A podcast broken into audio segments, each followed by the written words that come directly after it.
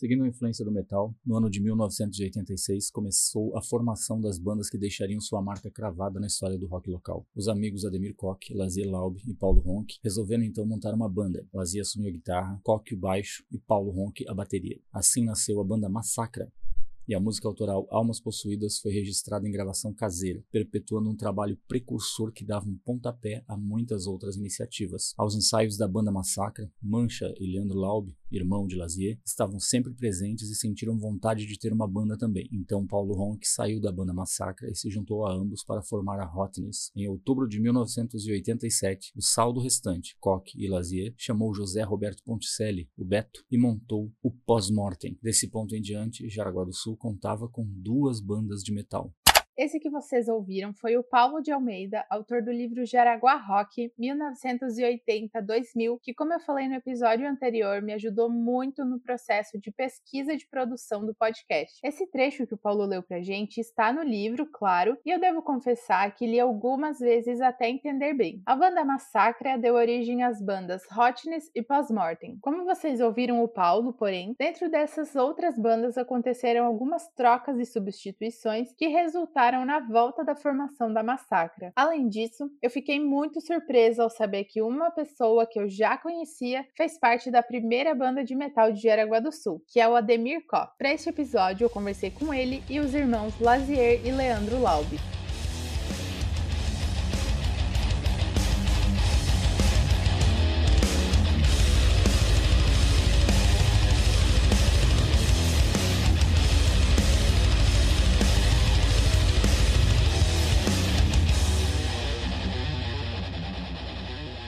É, a primeira banda, a primeira formação, fomos eu, o Coque e o Paulo, né? Eu na guitarra, o Coque... Acho que o Coque começou na bateria, depois mudou para baixo, também nem lembro, né? Acho que foi assim. Mas a formação mesmo que vingou, digamos assim, que a gente compôs uma música, é, era eu na guitarra, o Paulo na bateria e no vocal, e o Coque no, no contrabaixo. O, o Paulo tinha uma vertente mais, mais pesada, assim, mais puxando para um, um death metal, para um black metal do que eu, e o Coque que estava mais naquela linha, linha trash. E aí como nós éramos poucos lá em Jaraguá, não dava para fazer banda sem ter aquele compartilhamento de membros, né? E o, na época o Leandro e o Mancha sempre assistiam os ensaios e eles também tinham uma identificação maior com o estilo de, de, de música que o Paulo ouvia, né? Então meio que naturalmente eles montaram o Hotness. Claro que não foi assim, né? Tão tipo, oh, vamos montar outra banda, né? Foi meio, né? Aquela tretinha básica, mas não, não deu briga nenhuma, né? Aí o Paulo acabou saindo e, e montou o Hotness com o Leandro e o Mancha. E aí eu e o Coque pensamos, pô, cara, temos que fazer o pós-mortem, né? Temos, vamos... Tivemos uma ideia de montar o pós-mortem. Aí o Coque foi pra bateria, eu fiquei na guitarra. E quem que era o baixista? Eu nem lembro mais. Quem Beto era... da bateria.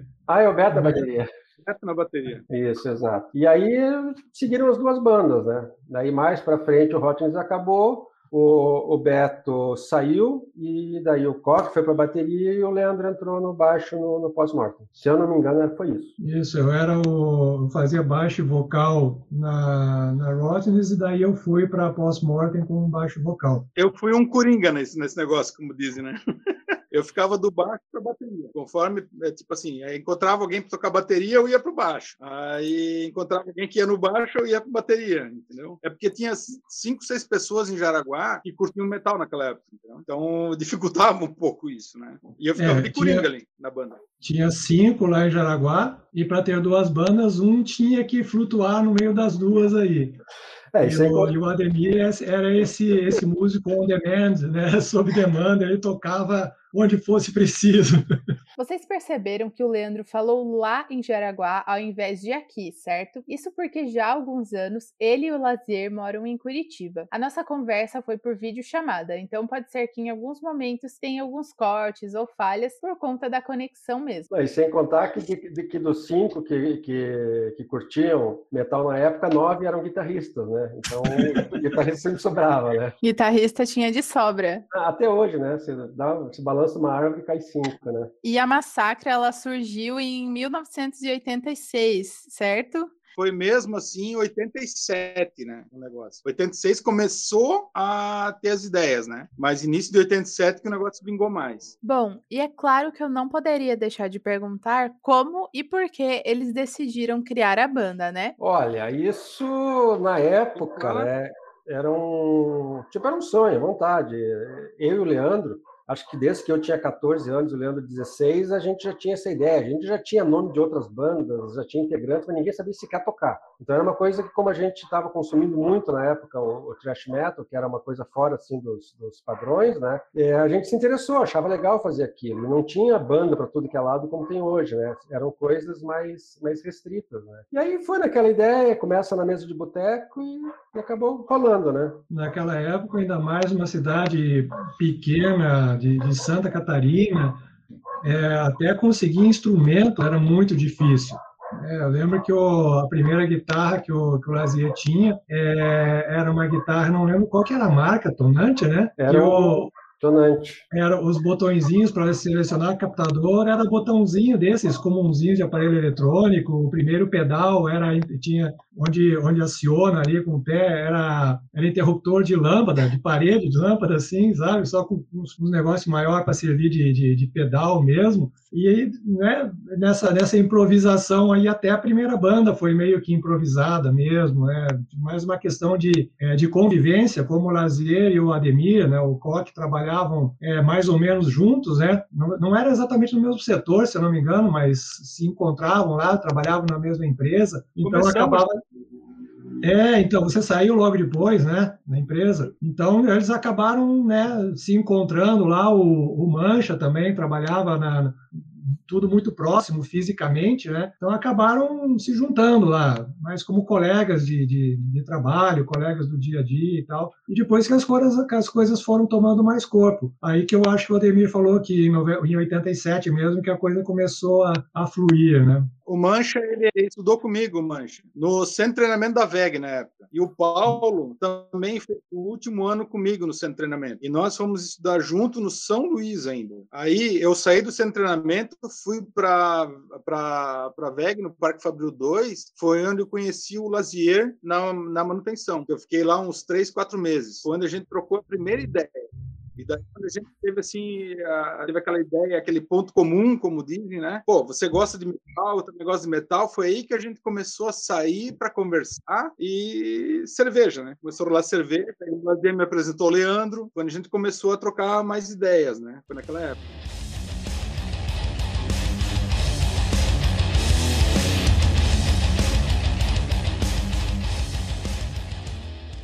Eu disse anteriormente, a conversa foi feita por chamada de vídeo e vocês já devem ter percebido algumas falhas na voz dos entrevistados. Afinal, a conexão de internet é algo que não temos muito como controlar. Porém, sabe como você pode me ajudar a melhorar esse podcast? Apoiando a campanha de financiamento coletivo. Basta procurar por Metal em Clicks Podcast no site do Apoia-se ou clicar no link que vai estar nas redes sociais arroba Metal em Clicks. Não tem cobrança todos os meses, você pode contribuir apenas uma vez com o valor que você quiser e puder. Você também pode ajudar fazendo um pix para metalemclicks@gmail.com. A conta é pessoal, mas não é muito ativa, então eu vou saber que o dinheiro é para o podcast. Faça sua contribuição e me ajude a melhorar as próximas temporadas.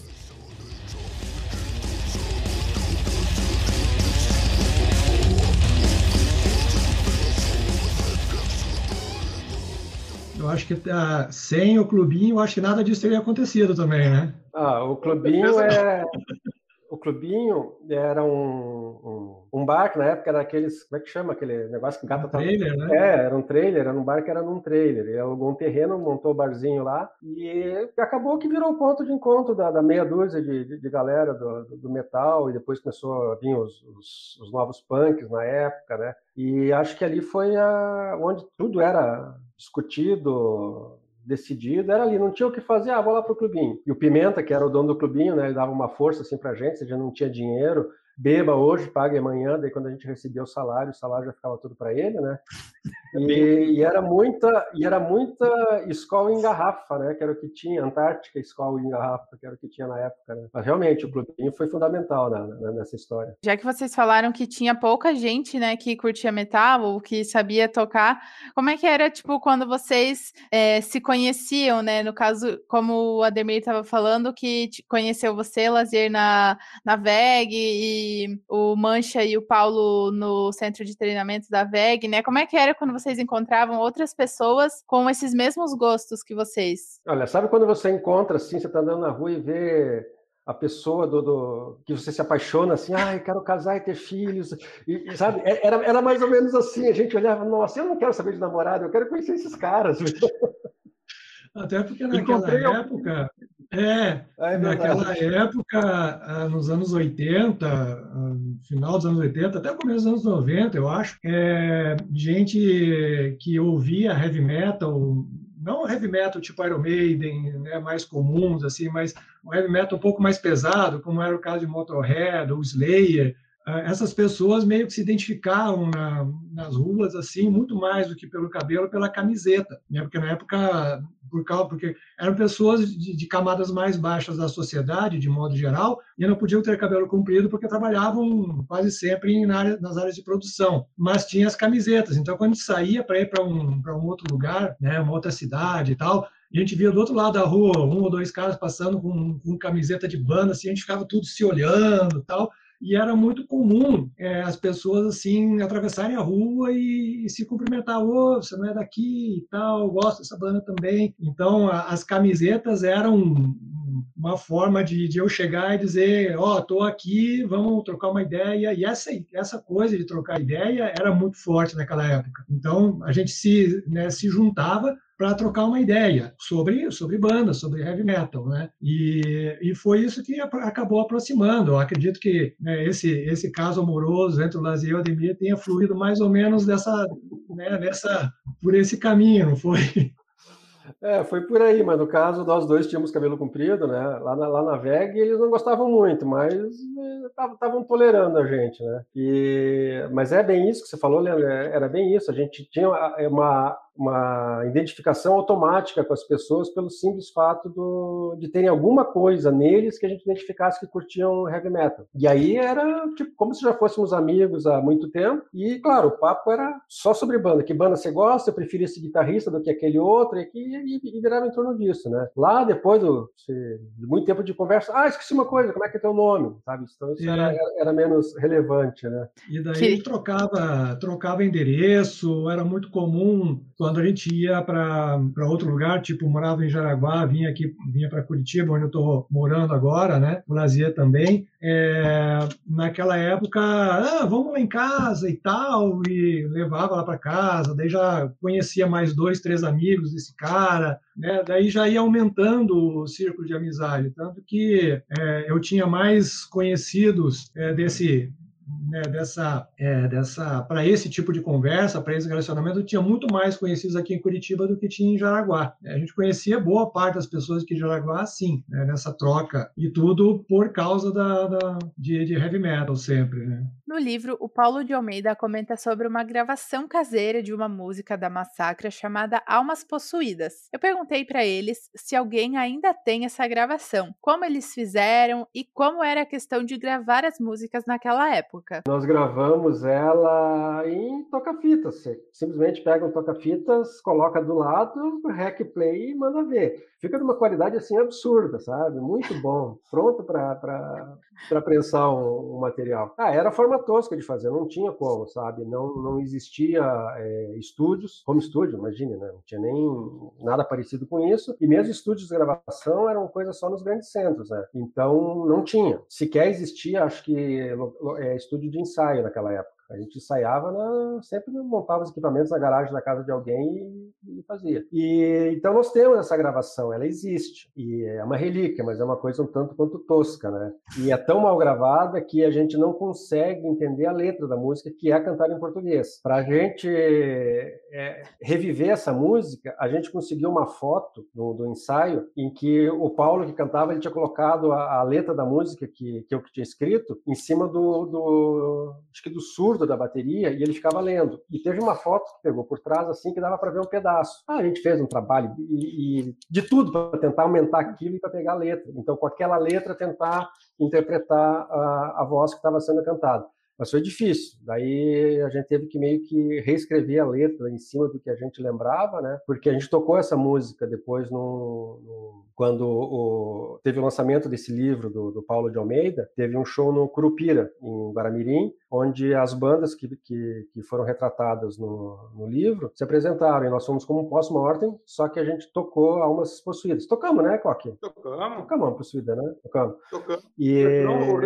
Tipo, o original e o restante eu peguei pedaços que conseguia ver o que, que era e uhum. reescrevi uhum. ela, lembra? Uhum. É verdade. Então a gente fez assim, uma, uma, adaptação em cima, né? E é o, é o que tem, aquela gravação tosca. Aí tem uma coisa engraçada, um, tipo assim, até poderíamos ter uma gravação melhor, porque esse, esse show ele foi gravado. E a ideia era, junto com o livro, lançar um, um LP, é, mixar direitinho as gravações e, e, e lançar um LP. Só que daí depois do show, esse vídeo foi entregue, ficou com um motoqueiro, alguém lá, sei lá, estava no show, que levou de moto para casa. Ele se acidentou, perdeu a moto e foi essa gravação. Ninguém tem a gravação. E como é que foi nesse encontro, né? Aproveitando que tu falou desse evento que teve no Curupira, que era um reencontro, né, de bandas. Como é que foi encontrar toda a galera que vocês conheciam e tinham bandas e tocar as músicas das bandas, né? Eu imagino que foi sem ensaio, porque você hoje mora em Curitiba, né? Então provavelmente não, não ensaiaram nada para ir tocar naquele evento. Então, assim, aí que você se engana, nós ensaiamos. Nós ensaiamos duas vezes. Uma aqui em Curitiba, que daí o Coque veio de, de Santos para cá, e, pra, e ele ia tocar a bateria. Eu, eu, obviamente, eu fiz a guitarra, porque é a única coisa que eu, que eu sabia fazer, né? Eu não era polivalente. E o irmão dele veio para tocar o baixo. Tá? Só que daí acabou não dando certo. Daí um amigo nosso aqui de Curitiba, o Dirceu, que fez a bateria. O Coque ficou no baixo e cantou. E eu fiquei na guitarra.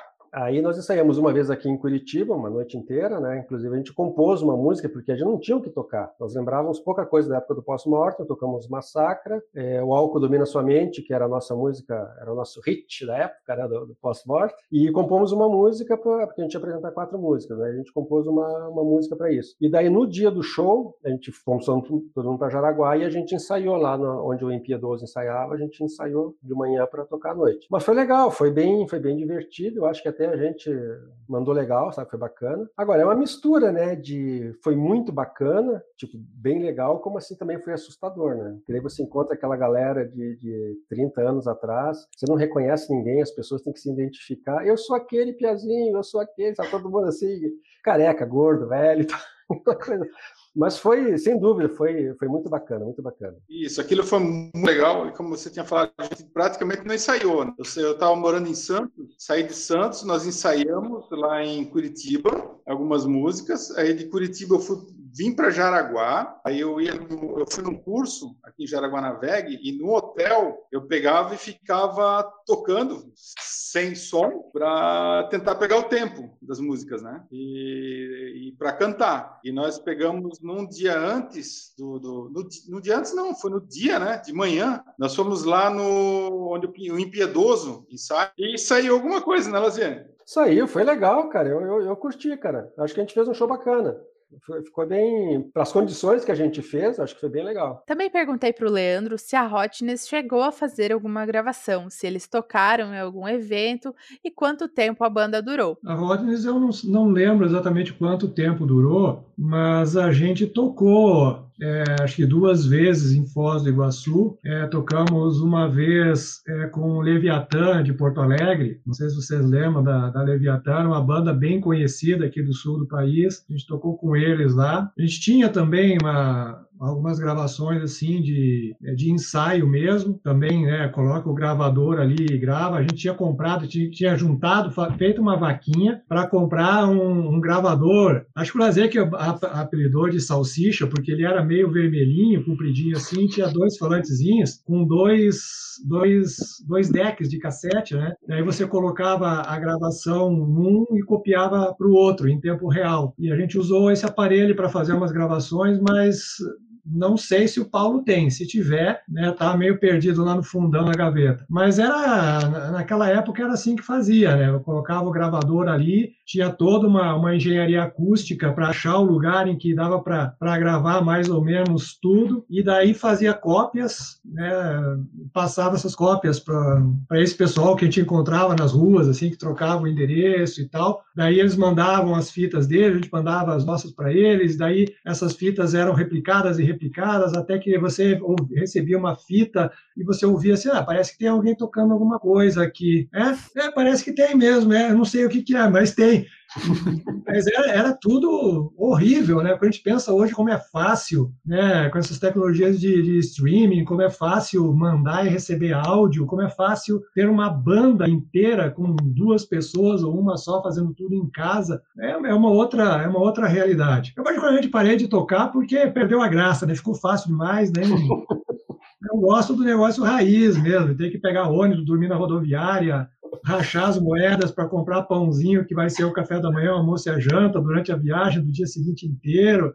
É, aí perdeu a graça depois. Eu aproveitei o gancho do Leandro para perguntar como eram os perrengues que eles passavam naquela época para conseguir ver os shows das bandas que eles gostavam. Ouve só. Teve um, um show, uma apresentação da, da Sepultura em na cidade do interior de São Paulo, americana. Aí fomos eu, Paulo e o Mancha para lá. Na verdade, eu não tenho nem certeza se o Mancha foi, me parece que sim. E nós nós fomos. Tipo assim, uma, uma passagem para Curitiba, a gente estava em Jaraguá, né? Chegava em Curitiba, pegava a passagem para São Paulo, para depois, lá na hora, comprar passagem para Americana. E tipo assim, a gente foi, a gente compra a primeira passagem e o resto a gente vai vendo cada coisa a seu tempo. E daí, onde que a gente vai dormir, se vai sobrar dinheiro para voltar, a gente vai. E daí nós fomos lá para o tal do, do, do evento, ainda tinha que pagar a entrada lá tinha muita gente. Cara, a gente encontrou lá, é, quando estava indo da rodoviária de, de Americana, procurando o lugar, porque, tipo, não é sacar o celular, colocar no OK Google ali e achar o lugar, né?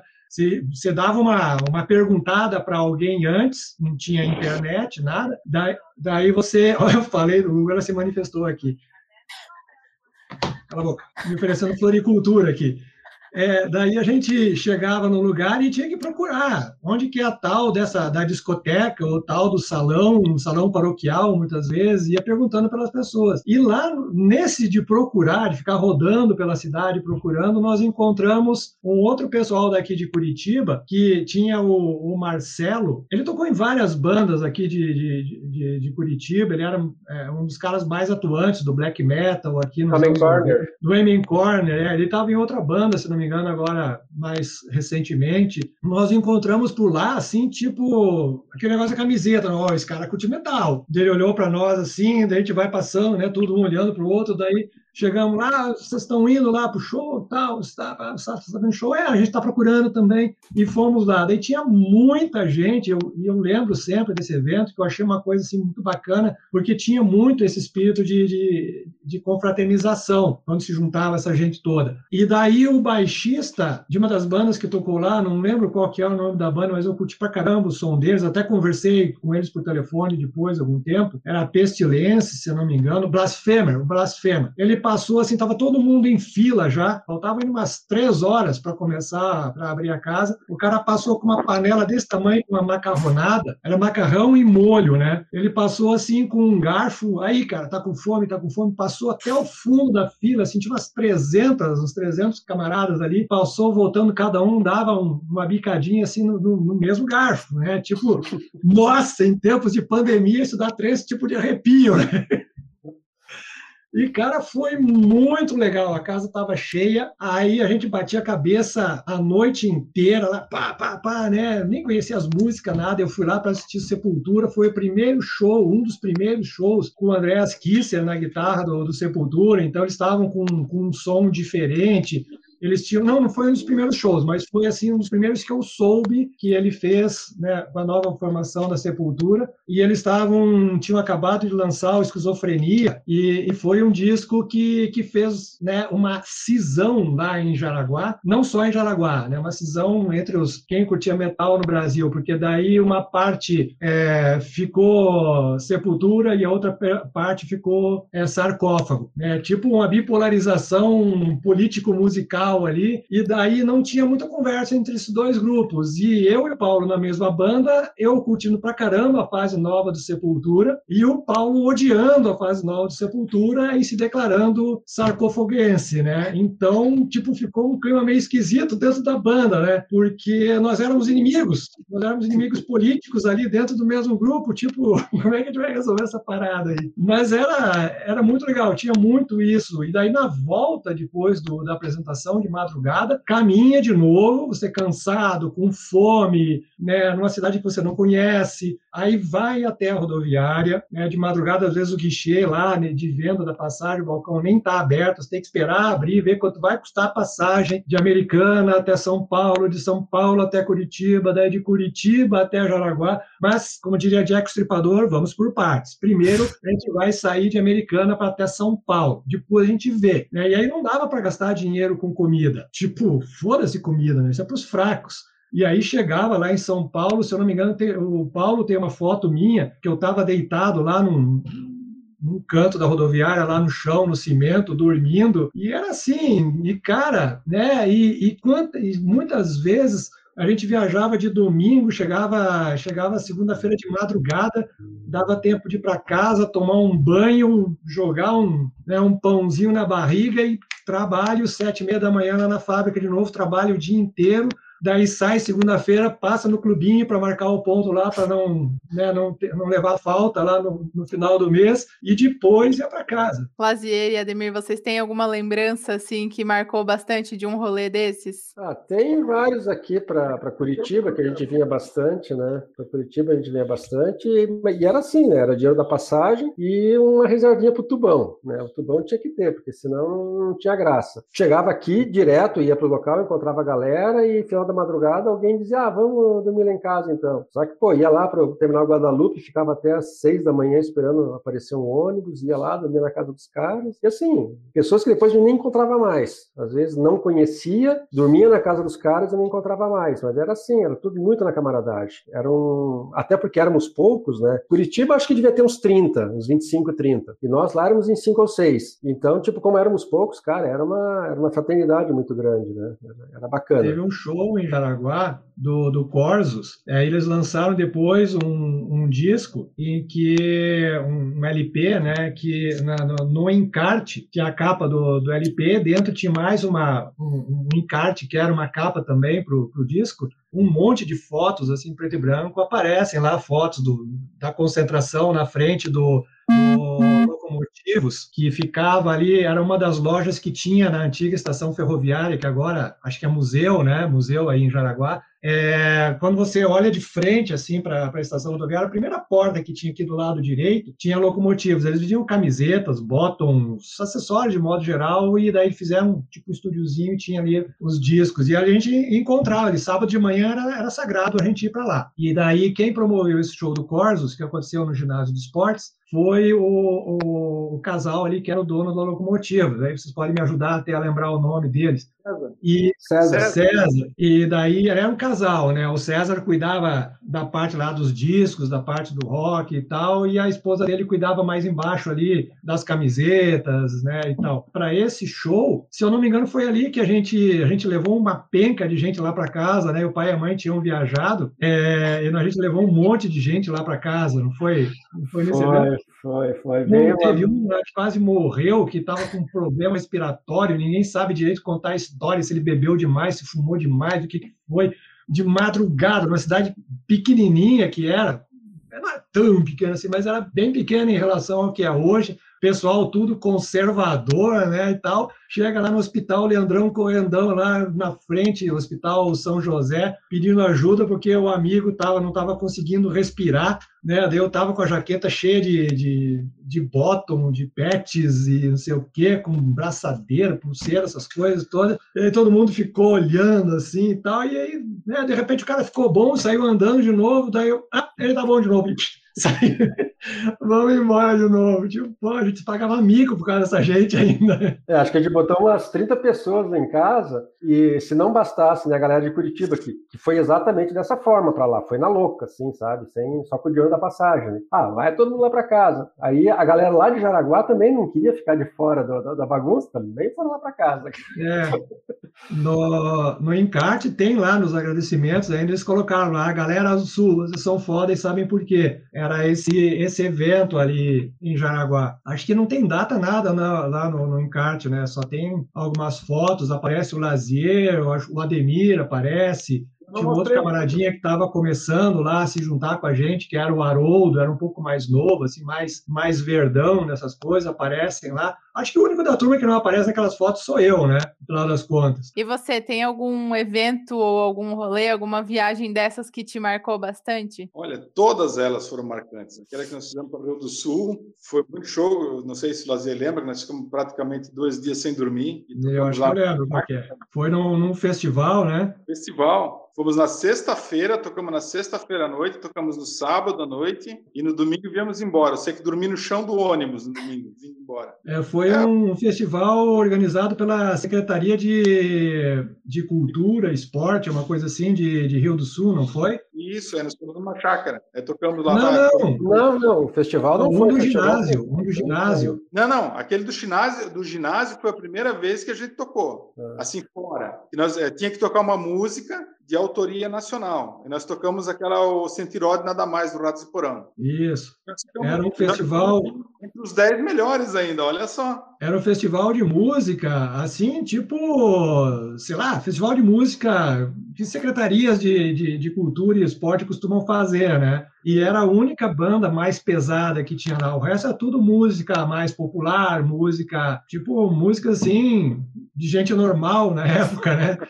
E aí chegou lá, né, eles tocaram lá e tal, e o, e o, público gostou. Isso que foi interessante. O público gostou, os jurados curtiram, até pelo inusitado, né? É, e daí eles passaram para a segunda noite. E daí nessa, nessa noite, se eu não me engano, fez muito frio lá em, em Rio do Sul. Daí a gente dormiu. Teve alguém de lá que ofereceu uma casa que era de alguém da família, que estava vazia, ali, que era ali pertinho, nas imediações de onde eu morava, e a gente dormiu no chão, no chão mesmo. E e, e, tipo, era assoalho de madeira, né? Casa de madeira, então a temperatura de fora é a temperatura de dentro. E, nossa, era uma tremedeira generalizada. Ali, todo mundo no outro dia acabado, cheio de dor, né? Pouca gente conseguiu dormir por causa do frio, depois veio a fome, daí passamos o dia inteiro lá para poder assistir a apresentação da banda de novo à noite. E assim, gente que nunca tinha se visto, né? Sabe lá quem são essas pessoas aí, vamos lá para casa. Era muito bom isso o que marcou que foi nesse dia que eu conheci minha esposa, que estou casado até hoje. Inclusive, ela sempre fala assim que não é possível, isso é destino, que ela era corredora, ela corria maratona. E naquele final de semana foi cancelada a maratona e ela não tinha o que fazer no sábado. Aí ela disse: Ah, não tem o que fazer, vai ter um festival de música, vou lá. E foi lá, e foi onde a gente se conheceu. Você imagina, imagina o meu ciúmes, né?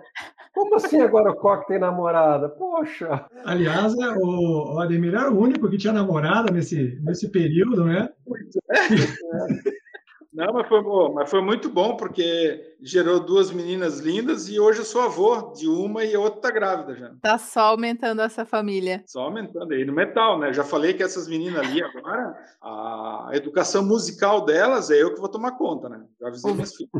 Enquanto eles comentavam sobre esses casos de eventos e perrengues em outras cidades, eu ficava imaginando o Ademir indo em todos os shows possíveis. Eu conheci ele e a Adriana, a esposa dele, em um festival aqui em Santa Catarina. E na época, eles moravam em Santos, lá em São Paulo. Então, mesmo morando longe, ele sempre estava por aqui. É, eu, eu, eu, na verdade, nunca parei. Eu sempre saía de Santos, tinha rolê em Otacílio Costa, tinha em Dayal, tinha Rio Negrinho. Eu sempre estava vindo aqui para Santa Catarina toda vez que tinha um festival, pegava minha esposa, a gente vinha acampar. Ficava sexta, sábado, domingo acampado. Falou em festival, a gente tava vindo embora. Isso é uma coisa que eu, eu nunca deixei de fazer ainda. Vocês continuam na música até hoje, mesmo que não tendo banda, vocês continuam tocando os instrumentos que vocês tocavam naquela época ou aprenderam depois? Eu tenho o meu contrabaixo na época ficou com o Denis, que toca até hoje no Impiedoso, né? E ganhei de presente da minha esposa e da minha filha. Ganhei de presente um novo contrabaixo, faz uns três anos. E brinco de vez em quando, mas nada de banda, assim, só estou brincando em casa.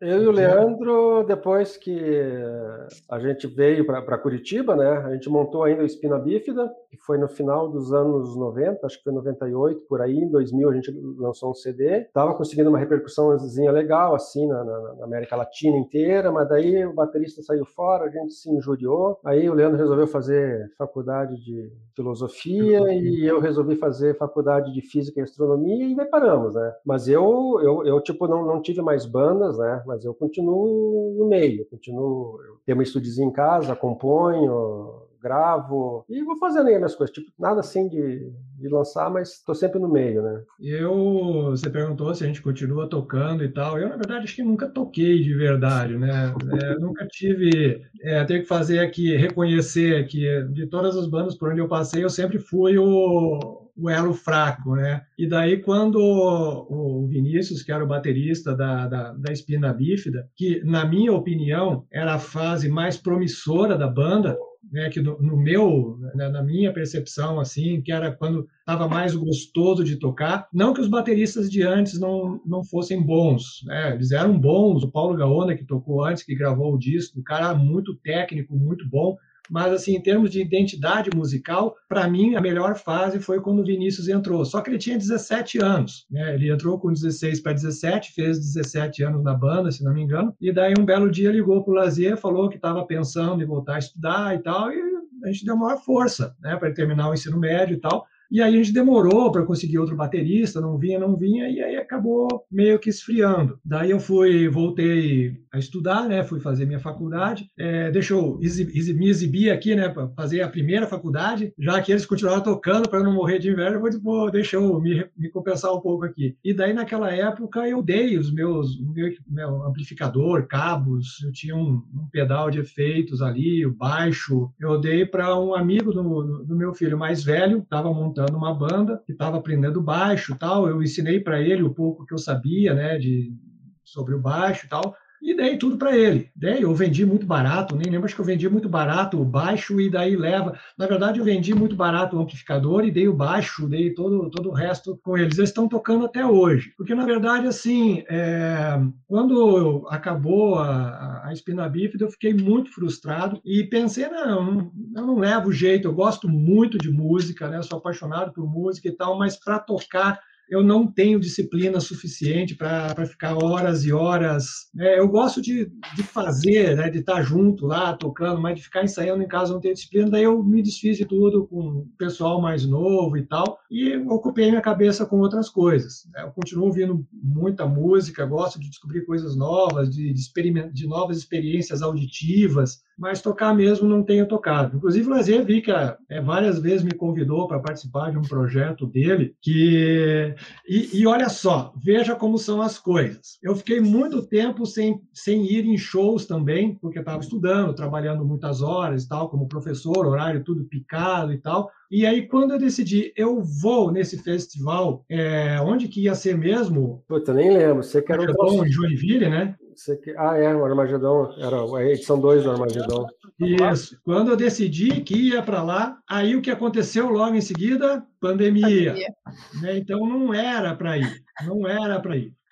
E daí o, o Lazier me convenceu a participar dele, com ele, nesse, nesse projeto em que eu só ia emprestar a minha, a minha voz, também não deu mais, parou tudo. Então é um sinal, né? Papai do céu sinalizando que não é bem por aí. Sossega aí, cara. Eu fico atualmente só alimentando a minha inveja, desejando mal para todo mundo, que é o que me sobra.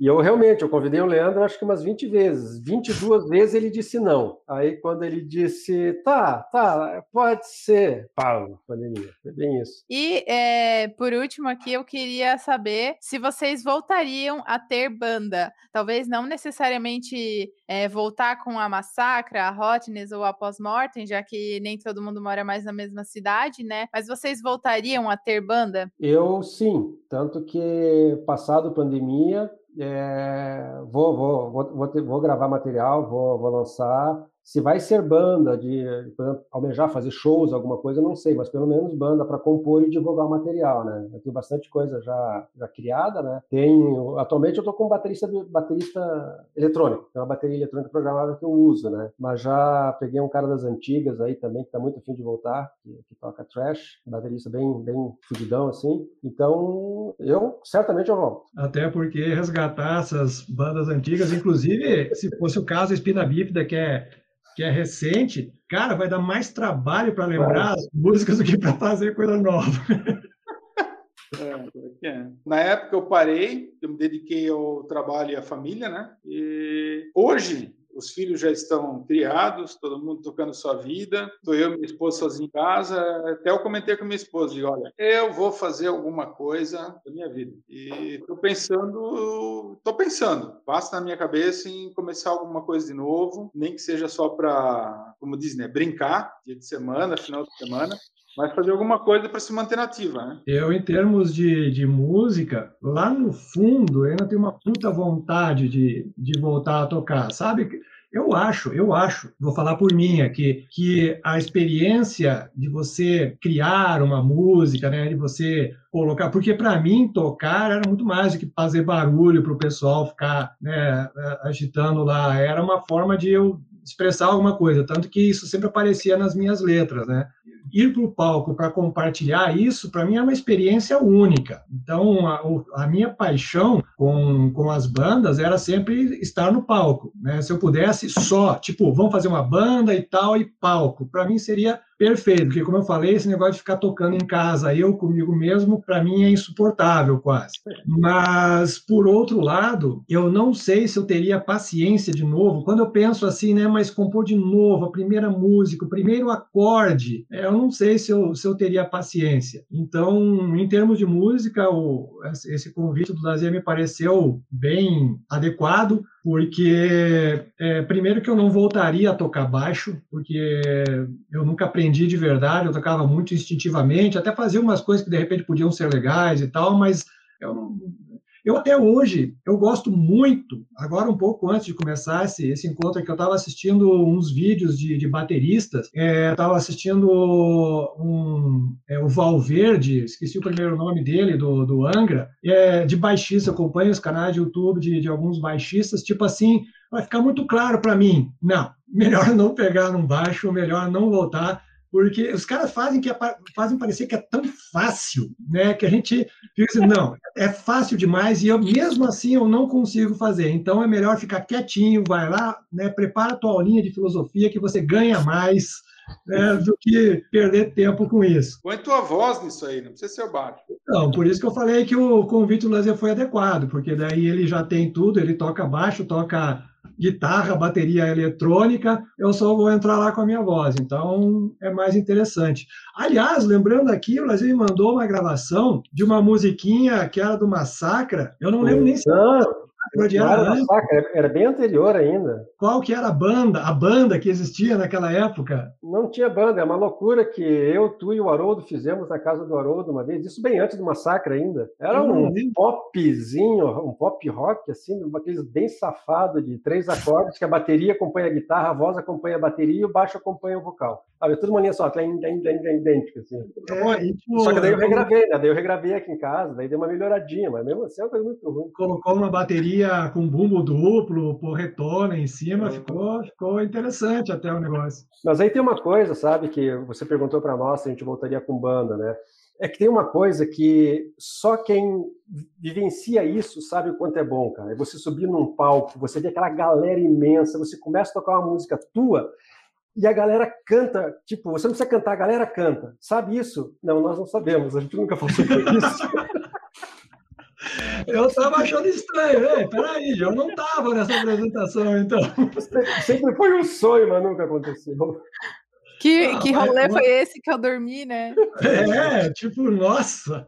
É, lá em, quando a gente tocou com a, com a Hotness em, em Foz do Iguaçu, que a gente abriu para Leviatã, e daí tem aquela hora, né? A gente chegou lá e tal, caminhamos pra caramba, com tudo pendurado assim nos braços e tal. A gente foi passar o som, dar uma olhadinha no som. Tipo, Passar som era muito mais tipo para fazer de conta que, que é uma banda já estruturada, porque lá tinha dois amplificadores que com a casa vazia ninguém escutava nada, quando enchia a casa ninguém escutava nada de coisa nenhuma de qualquer forma, né? Tipo uma grande caixa de abelhas. E eu tava de costas, né? Eu tava olhando para o baterista, de costas para o salão, né? O Paulo estava aqui na minha direita, daí eu olhando para a bateria e ele também não viu que abriram a casa e o pessoal entrou. Tipo, a casa não estava lotada e tal, mas tinha bastante gente lá dentro. Tipo, metade da, da, da pista ali da discoteca estava ocupada. E a gente estava tocando ali e tal, né? Beleza e tal. Deu, já tava, já desliguei o baixo, tirei o cabo e eu ia dar para os caras do, do, do Leviatã, que eles queriam ajustar o aparelho, os equipamentos deles. Eles já eram uma banda maior, estruturada, já tinham equipamentos e tal, para eles montarem as coisas dele. Daí eu virei assim, já estava todo mundo lá. Daí eu olhei para o Milton, Milton Bobato, ele, ele tem banda ainda hoje, né, da Mortal lá em Foz do Iguaçu, é dos pioneiros do death metal lá em Foz do Iguaçu, ele é vereador, e aí ele que organizava essas coisas todas. Daí eu olhei para ele, fiz assim, ele falou, né, daí, bam, eu gritei lá o nome da banda e vamos lá, né, vamos embora. E a gente tocou e foi muito bom. Só que também, né, a gente não dá para saber exatamente se o pessoal estava entendendo alguma coisa, tanto que a gente tocou uma música que era novinha. Eu falei, ó, oh, a gente vai tocar uma música agora que é nova. Só que o pessoal não sabia que ela era tão nova que não tinha letra ainda. Então eu já larguei um, um embromation ali em cima e vamos embora. E, cara, funcionou super bem. Era a minha música favorita. E não tinha nem letra. Oh, mas isso é padrão. Quando sobe no palco, tu pega esse, não, não tem letra, tu esquece a letra, tu, tu toca o pau, né? Do jeito que tem, né? Ah, vambora, cara, vambora. Arrebenta a corda da guitarra, continua. Oh, vambora. Igual que foi em Jaraguá, teve aquele encontro de bandas, né? Aí a gente foi tocar a música do Creator, né? Cry War. Eu não lembro a letra, não lembro de jeito nenhum. A primeira... De verdade, acho que você nunca soube, né? Não, o pior, o pior que eu peguei, fui lá, decorei, mas chegou na hora, deu branco. Aí eu falei, cheguei no microfone, ei galera, alguém aí conhece norueguês? Então aí vai, cai o hora em norueguês, norueguês. Bicho, todo mundo bangueou, fez a festa, ninguém sabia que eu não sabia porra nenhuma da letra. Ah, eu, tem, tem uma coisa que eu acho legal contar, é, é engraçada, mas também serve para mostrar como era um, um, pensamento que a gente tinha na época, sabe, das dificuldades que eram. Eu e o Coque, quando nós estávamos com o Post-Mortem, que a gente montou o Post-Mortem, era eu, o Coque e o, e o, Beto, antes do Leandro entrar, que até foi por, por esse fato que o Leandro acabou entrando. O, o Beto era o baterista, né, o, ah, o Beto aí, todo mundo conhece o Beto. E, tipo assim, ele era mais velho que a gente, sei lá, acho que... Era não, ele ainda é, tá? A gente não alcançou ele ainda sei lá, uns 10 anos, 8 anos mais velho que a gente, 12, sei lá. Mas na época que nós tínhamos 16, 17, 18, essa idade é, fazia muita diferença, né? E eu e o Coque falávamos em, cara, tudo que fazer a banda, porque vamos largar tudo, vamos para a Europa. Sabe aquele sonho assim de, de, de, de piazada, né? E o Beto foi demitido da banda, nós demitimos o Beto, porque sabíamos que se nós fôssemos largar tudo para ir para a Europa, ele não iria, porque ele tinha um bom emprego, era gerente de banco, já era mais velho, ele não iria encarar isso. Então não adiantava a gente continuar com o Beto, porque na hora de ir embora o Beto não iria. Aí nós demitimos o Beto. Olha só que pensamento legal. ele não vai embora com a gente, vamos demitir ele. Exatamente, ver como funcionava a cabeça da gente naquela época, né? E a gente achava aquilo certo, não adianta, não adianta. Aí, não, mas existia, eu lembro mais ou menos desse, desse contexto, mas era, era um, existia um propósito muito grande nisso, né? De, Sim, não era uma coisa, é. não era uma coisa assim na louca, ah, não, aquilo, aquilo fazia, fazia todo sentido, era uma coisa extremamente concreta. Esse rapaz vai atrapalhar a gente, não adianta. e, e os empregos, a gente tinha emprego que era para custear esse sonho, a ideia era essa, né? Era custear, comprar equipamento, comprar as coisas que precisava e tal, e né, até conseguir realizar o grande sonho. É, não deu nada. Não deu nada, não. Nada. Muita, muitos amigos, né? Ah, sim, foi muito divertido. Não, não deu profissionalmente, a gente só gastou dinheiro, mas foi divertido. Eu não me arrependo, sabe? Eu, eu acho que. Tenho uma lembrança com carinho de tudo, tudo, tudo, todas essas épocas aí, essas zoeiras. Então, eu acho que o que conta é quando a gente chega na, nessa época e começa a aparecer netos e netas é ter essa, essa perspectiva de ter histórias para contar. Eu sempre penso assim, né? Você, tipo, o que, que vale a pena né, uma, numa vida? Né? Salvar o mundo a gente não vai mesmo, mas ter boas histórias para contar para os netos e para as netas, ou né, para as namoradas, noivas e futuras esposas, tá? eu acho que ter essas histórias para contar, acho que isso já, isso é o que vale a pena, né? Uma vida bem vivida, eu acho que começa por aí. É, como o Leandro falou, foi uma época muito boa, fizemos muitos amigos e ficaram, ficaram, é, tipo assim, a gente tem história para contar e eu sempre le eu levo isso comigo, tipo, uma vez por ano, vá para um lugar que você nunca foi, faça algo que você nunca fez, porque quando você ficar velho, a sua alegria vai ser sentar e compartilhar isso com alguém. Então eu tenho essa filosofia comigo. Vai para frente, sempre faça algo novo.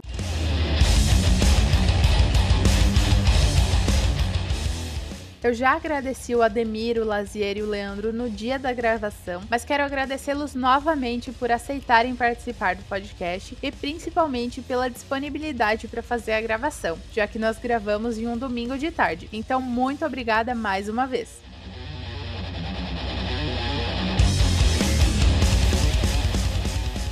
Eu adorei conversar com eles, foi muito divertido e também muito legal conhecer mais sobre a cena do rock e do metal dos anos 80 aqui em Jaraguá do Sul. Editando esse episódio, eu fiquei pensando em outras mil perguntas que eu gostaria de fazer para eles. Quem sabe em uma próxima, não é mesmo?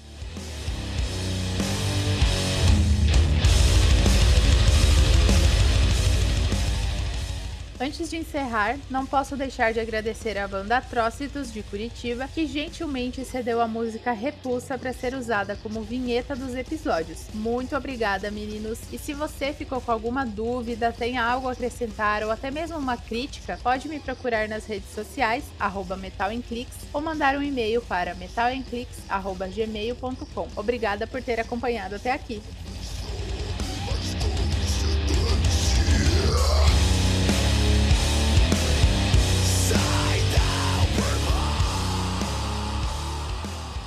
Esse podcast é produzido por mim, de da Silva, para a disciplina de Projeto Experimental do curso de Jornalismo da Faculdade ELUSC, sob orientação do professor Dr. Matheus Simões Melo.